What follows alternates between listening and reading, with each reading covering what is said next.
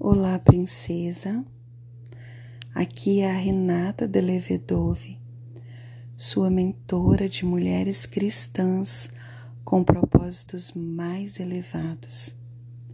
Nós estamos no De Frente para a Luz, um devocional bíblico que nos proporciona a honra de termos a presença da luz divina em nossos corações todos os dias. Estamos juntas fazendo a leitura dos evangelhos. Desta feita, lendo o Evangelho de Marcos. Hoje daremos a continuidade à leitura e iniciaremos o capítulo 9 a partir do versículo 1. Convido você a silenciar o seu interior conectar o seu espírito ao Espírito Santo de Deus. Respire profundamente. Talvez você queira fechar os seus olhos para se concentrar melhor e imaginar as cenas acontecendo enquanto você ouve a minha voz. Vamos lá? Jesus prosseguiu: Eu lhes digo a verdade.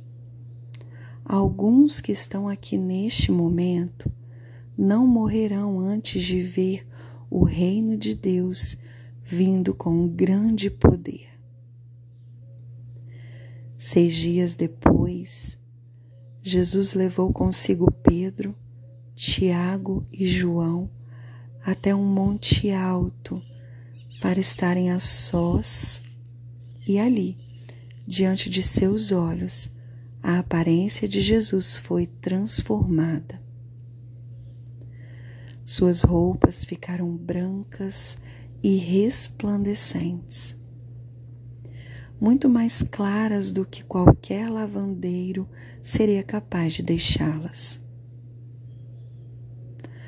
Então Elias e Moisés apareceram e começaram a falar com Jesus.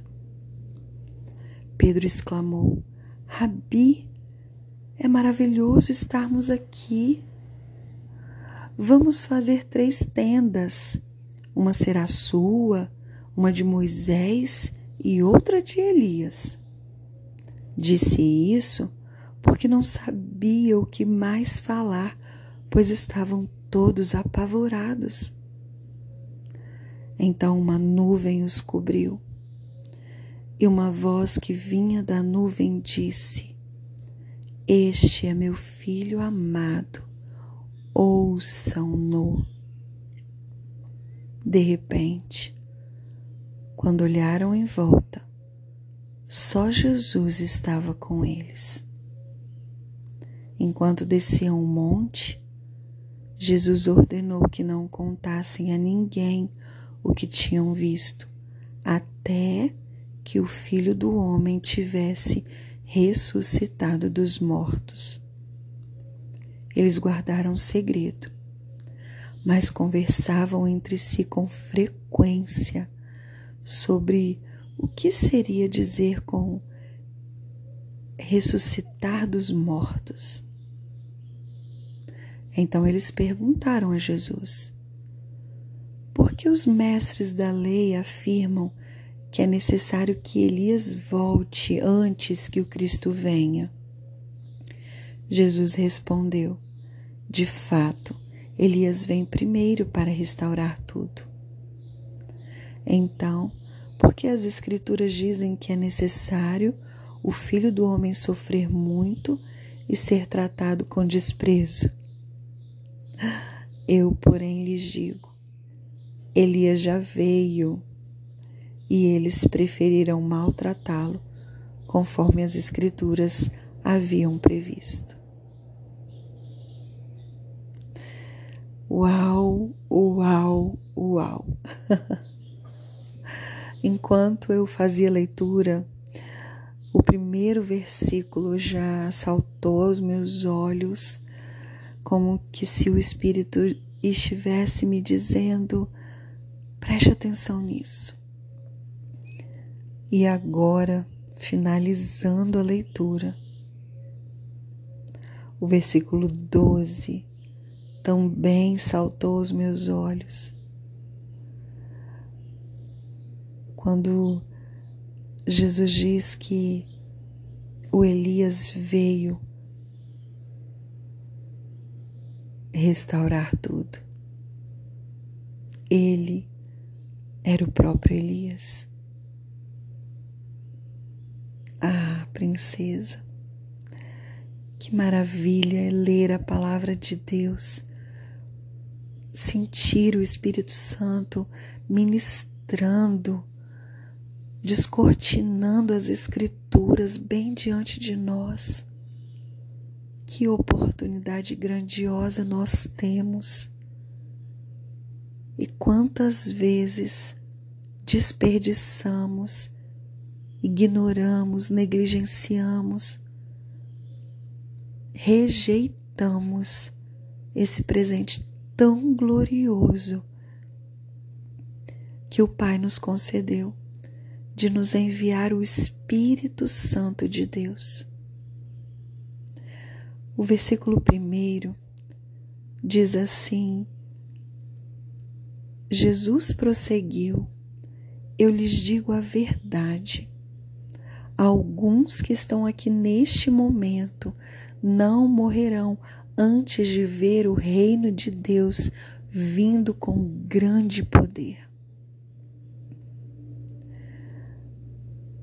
Como foi maravilhoso para mim enquanto eu fazia a leitura.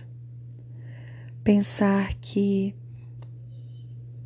o que Jesus poderia estar se referindo nesse momento poderia ser, por exemplo, o que Pedro, o próprio Pedro, experimentaria antes da sua morte. Não da morte de Jesus, da morte do próprio Pedro. É como se o melhor de Deus ainda estivesse por vir. como se Jesus estivesse dizendo: Olha, o que vocês estão vendo, vivendo, experimentando, não é nada com aquilo que está por vir.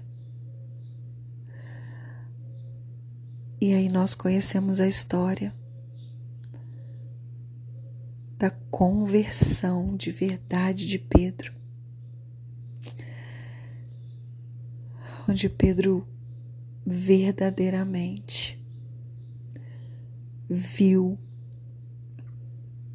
e não apenas viu, mas vivenciou o reino de Deus com grande poder na sua própria vida.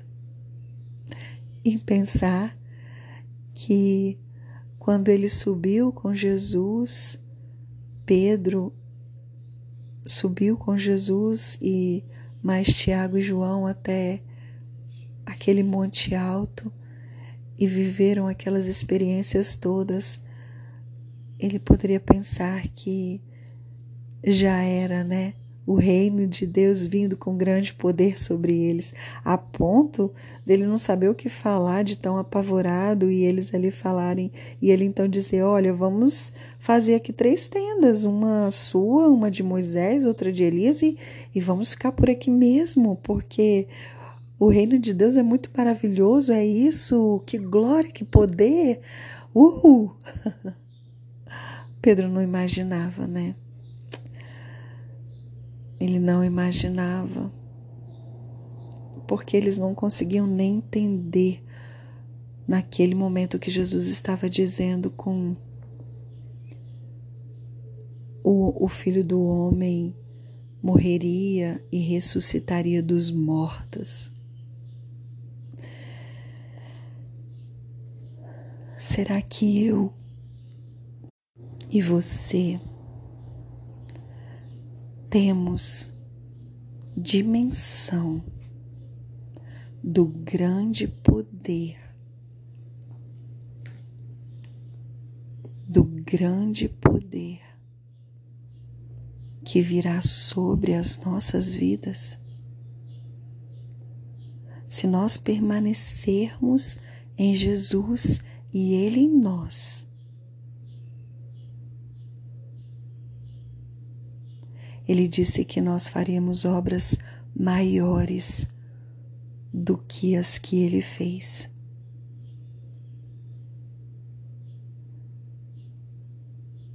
Ah, como eu desejo ver o reino de Deus com grande poder vindo sobre mim. Que esse também seja o desejo do seu coração, princesa. E que nesse momento o Espírito comece a produzir dentro do seu interior, no lugar onde habita um rio de águas vivas fluindo de dentro de você.